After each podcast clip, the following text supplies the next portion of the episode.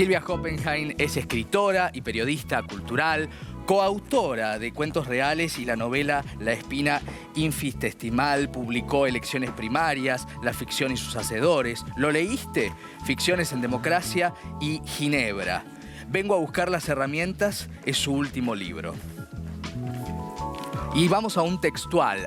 Así prácticamente comienza la novela. El agua corría sucia empujando las piedras que chocaban entre sí. A veces sonaban fuerte o se callaban unas a otras porque la distancia impone silencio. Se dejaban sin llegar al chasquido. Se alejaban sin llegar al chasquido. Las desviaba un filamento, un hueso poroso. Las piedras se iban separando, perdiéndose de vista, cada vez menos piedras, más escombro sumido en el barro. El blanco se ponía sucio, aguachento, salpicaduras de tierra embistiendo la nieve trémula, deshielo hediondo. No hay manto que cubra la ladera, plano inclinado de la desmesura. Lo que se aferra pierde furia, se hunde sin denuedo. Un pasto, la roca más terca. Vengo a buscar las herramientas, Silvia Hoppenheim. Qué belleza. Bienvenida. Bueno, muchas gracias. Así empieza con el deshielo. Es un deshielo prematuro. Un deshielo prematuro y, Que- y- y que va- revelador. De los muertos que yacen en la montaña. Totalmente. Eh, aquí está la novela este, que nos acompaña también. Este, un placer recibirte, por cierto, Silvia. Bueno, gracias a vos. Y, mm, y cuando empecé a meterme en esta historia, recordaba eh, un museo que para quienes visiten Salta es inolvidable, ¿no? Que es el museo de cómo este, allí en las nieves eternas eh, se dejaban hasta como un sacrificio a los dioses, ¿no? Antiguamente a, a niños indígenas, ¿no? Que hoy están congelados en ese museo. Y hablaba y pensaba en esto de los sacrificios y cómo tu novela dialoga con aquella historia, con la maternidad, con los tiempos, con las despedidas. Voy a arrancar por una cosa para que el público que no la leyó pueda entender un poco cómo nace la idea de esta novela. Claro, eh, ¿de qué herramienta se trata? Exactamente. ¿no? Eh, en realidad podríamos pensar que se trata de las herramientas más tangibles, como la tapa lo indica, el hacha, eh, una pala, un martillo. Eh, yo de chiquitita tenía un tío abuelo que me llevaba siempre a las ferreterías Ah, mira.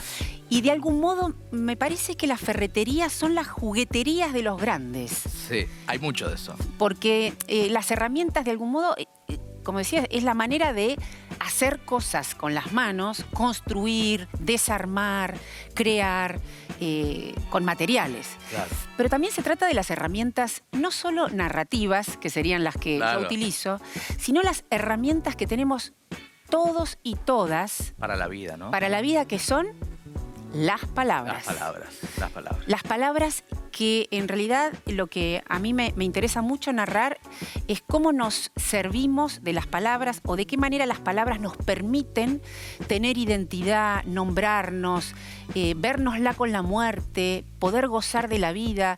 Sin palabras no hay pronunciamiento. Claro. Y lo que no se nombra no existe, lo sabemos, ¿no? Algo así, lo inenarrable eh, es un problema. Sí, y justamente esta frase, ¿no? Vengo a buscar las herramientas, es eh, una frase que a vos te cuentan, ¿no? Este, pero también es un eufemismo de lo que no se nombra, ¿no? Este, un eufemismo de, de la pérdida, de la muerte.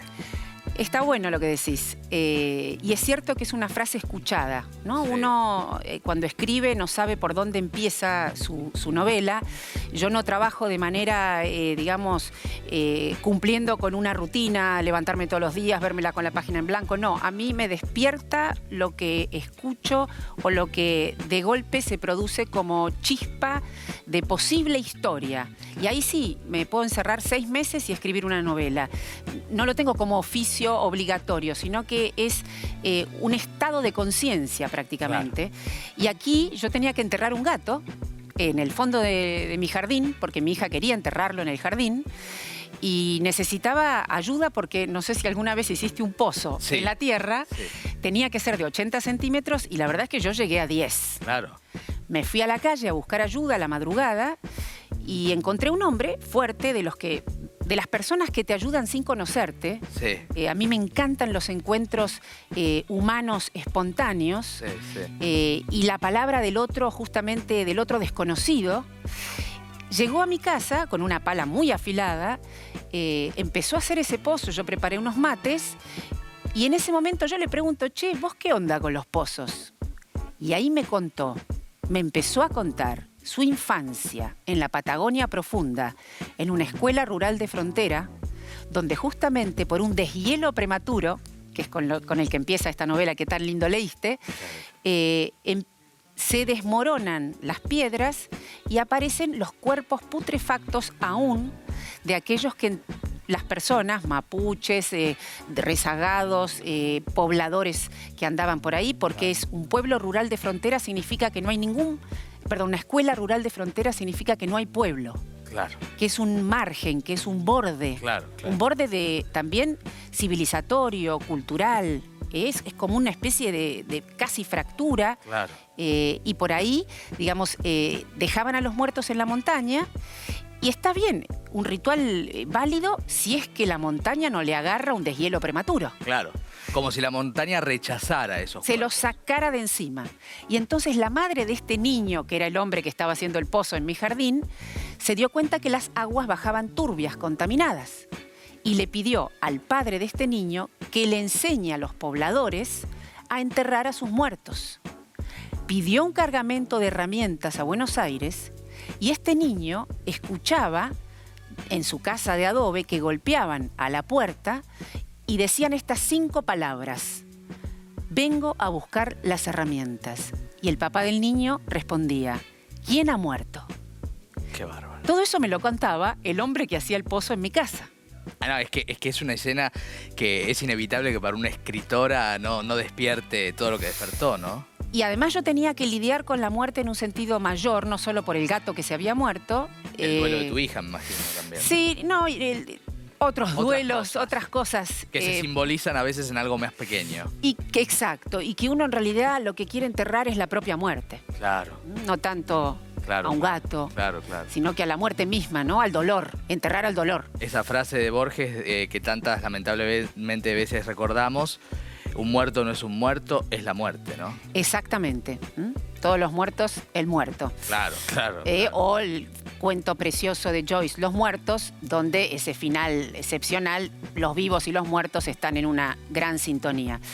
y entonces esta novela, eh, vengo a buscar las herramientas, eh, yo al escuchar esa frase la anoté para siempre, esperé como un buen vino, sí. y a los tres meses fui a entrevistar a este hombre. Ah. Y se abrió. Para que me cuente la historia de la Patagonia, de su niñez, y por supuesto, después la inventé por escrito. Claro. Y mm, en esa invención, eh, ¿qué herramientas encontraste?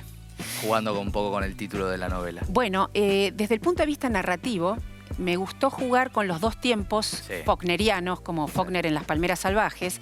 Entonces, la novela se lee eh, y se construye en realidad como una trenza realmente como una trenza, porque son tres historias que uno las va leyendo alternativamente. Una es Patagonia profunda, sur, eh, dolor, pero al mismo tiempo descubrimiento, porque en la niñez justamente eh, Elecciones Primarias, mi novela anterior, o la primera novela que se llevó a. se hizo una ópera de cámara en el Teatro Cervantes, que fue muy emocionante, tiene que ver con la infancia, puras niñas en dictadura militar. Niñas, ¿no? Eh, y para mí en la niñez justamente despunta la lengua. Mm. No estás en el orden del discurso, metido en lo institucional. Todavía las palabras son como animalitos sueltos que buscan nombrar eh, lo que nos rodea. Y en la niñez se conjuga el mayor de los dolores, que son las primeras pérdidas, los primeros dolores físicos, el propio hecho de crecer, y al mismo tiempo los primeros goces, descubrimientos, hasta eh, erecciones eh, el niño de, Vengo a buscar las herramientas tiene una erección en la montaña frente a los tulipanes. Claro, sí, sí, que es una especie eh, también de... Em, poética erótica de la montaña, ¿no? De la naturaleza. de la naturaleza. Tal cual. La naturaleza para mí es personaje principal de Vengo a buscar las herramientas. Sí, sí, indudablemente. Y además, eh, todo, lo que también se va revelando, esta cosa de que se va resignificando también la historia conforme uno la va leyendo, ¿no? Uno cree que va en un sentido y después hay un montón de elementos que empiezan a colaborar eh, de que, bueno, es más esquiva que la montaña con esos cuerpos, ¿no? En un punto, a veces la... Y eso es lo interesante también de la novela. El verdadero protagonista, el hombre en el cual inspiraste este héroe pequeño, ¿no? Que es muy lindo que haya un héroe joven, Sí. no tan infrecuente. Niños, a mí me encantan los niños, los niños de Amelino Tom, los niños que andan sueltos y Alicia princi- principalmente. Claro, claro, claro. Eh, ¿Cómo fue? Porque es muy fuerte cuando uno escribe sobre alguien que vive y que conoces y, y llevarle la novela. ¿Él la leyó? Sí, ¿Qué por dijo? supuesto. Incluso hay cuestiones que si bien yo inventé la historia de este niño y, y aquello que la- lo rodea, eh, hay, hay cosas que yo se los mostraba porque necesitaba saber si había yaguaretés, si había, ¿entendés cuáles Claro. eran las plantas? Eh, así como Di Benedetto cuando escribió Sama no viajó Claro. allá al Paraguay, a la selva, pero sí leyó muchos libros de flora, de fauna, de hidrografía. Eh, yo con José, que es el nombre Real. real del niño, ya hombre grande, eh, traté de que él me transmitiera la naturaleza, digamos, real, para yo poder darle a la ficción todos los aromas y todo lo Claro. que se pueda tocar. A mí me encanta que con las palabras uno alcance a Sí. tocar algo. Sí, además es muy vívido el clima de, de esa Patagonia, ¿no? Cuando uno lo va leyendo. Y Este, después está el, el- el otro hilo, que Claro. es 2019, justo antes de la pandemia, madre soltera, una madrugada sale a buscar un hacha y un, perdón, una pala Sí. que, que- con la que puede hacer ese pozo para el gato. Y ahí sí, me gustó construir esa, cua- esa mañana y esa manzana como un pequeño macondo. Sí, sí, lo es, porque además los personajes, los negocios, cómo interactúan con ella, eso es también hermo- es como es como una cosa con- contrastada, ¿no? Hasta hasta hasta como uno lo recibe entre la oscuridad y lo luminoso, ¿no? Total. Este em, y quería preguntarte ya un poco más sobre la reflexión de la escritora, más que de la trama concretamente, si escribir uno y muchos duelos que, estás que escribiste eh, permite, como hecho del arte, conjurar mejor los duelos. Digo, si ese entierro de ese gato y del ot- otro que había que enterrar fue mejor gracias a la novela. Interesante la pregunta. Eh, siempre la palabra eh, permite resurgir, ¿no? Pero también es cierto que la ficción para mí es un terreno eh, del descubrimiento permanente. Claro. Eh, no es que yo voy a contar lo que me pasó eh, y lidiar como un diario íntimo con las penurias a través de lo escrito, sino que más bien eh, para mí la ficción es, es un lugar no tanto de representación, sino de lo que se te presenta como Claro. respuesta. Yo voy a buscar una respuesta. Y la da el universo, la creación, el arte, La da eh, la lengua. la lengua. La da la lengua. Eh, Viste, cuando, no sé, Borges tuvo su accidente, no escribió el sur inmediatamente. Cuando él resurge, Borges en en 1938, después de su accidente casi mortal, él escribe Pierre Menard. Claro. Eh, la, la escritura de su accidente será mucho después. Por eso yo creo que, que lo contemporáneo del dolor es muy difícil de escribir. Total, se necesita la distancia, ¿no? Sí, sí. Eh, una pregunta final, este, aunque me quedaría hablando largamente. Estamos hablando de enterrar personas, en definitiva, o seres. Eh, y esto fue escrito en la pandemia, donde fue muy traumático eso. ¿Jugó? ¿Entró en la novela eso? Sí, la verdad que sí. eh, entró de, de muchas maneras. eh, supongo que tratando de encontrarle a la muerte eh, un- una puntuación. Mm, Es decir, que la, que la muerte no sea, como lamentablemente ha sido en la Argentina, un lugar de puntos suspensivos claro. de desaparecidos, donde claro. es como si la- los vivos quedasen completamente eh, sin gramática, sin puntuación, sin, sin posibilidad de, de- de estar en este mundo, porque el lenguaje te permite estar en este mundo.